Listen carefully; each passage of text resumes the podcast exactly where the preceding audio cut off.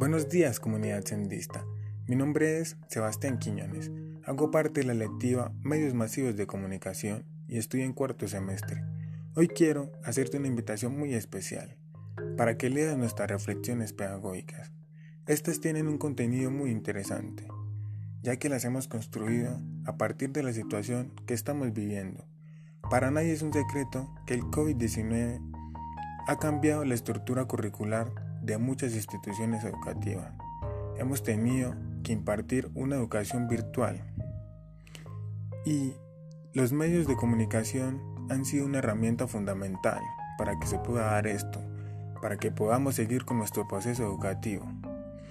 Allí también hemos encontrado unas nuevas maneras de aprender. Hemos encontrado nuevas formas de dar educación también.